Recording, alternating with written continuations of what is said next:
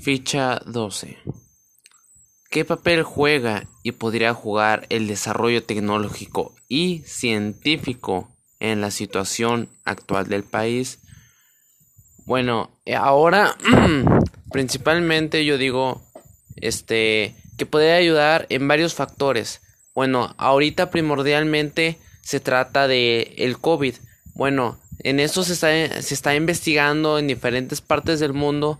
Varios científicos se están poniendo de su parte para hacer investigaciones de qué, de qué compuestos, de qué patógeno puede lograr deshabilitar lo que sería el COVID-19 y, y hacer y lograr de que disminuya los contagios por COVID.